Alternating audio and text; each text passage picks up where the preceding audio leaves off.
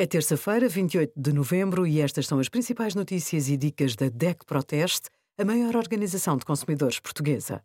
Hoje, em DEC.proteste.pt, sugerimos net fixa de 10 gigabits por segundo, poucos cenários justificam uma velocidade ultra rápida, viciado em chocolate, há quatro verdades que tem de saber, e exija ser compensado pela greve de transportes, juntando-se à nossa ação. As candidaturas ao Vale Eficiência voltaram a abrir a 20 de novembro.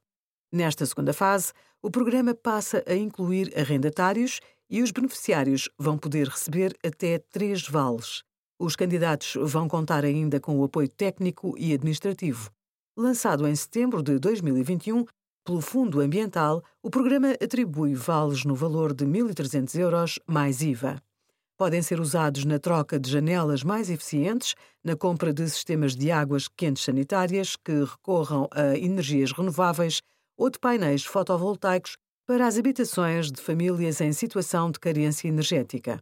Obrigada por acompanhar a DECO Proteste, a contribuir para consumidores mais informados, participativos e exigentes. Visite o nosso site em deco.proteste.pt.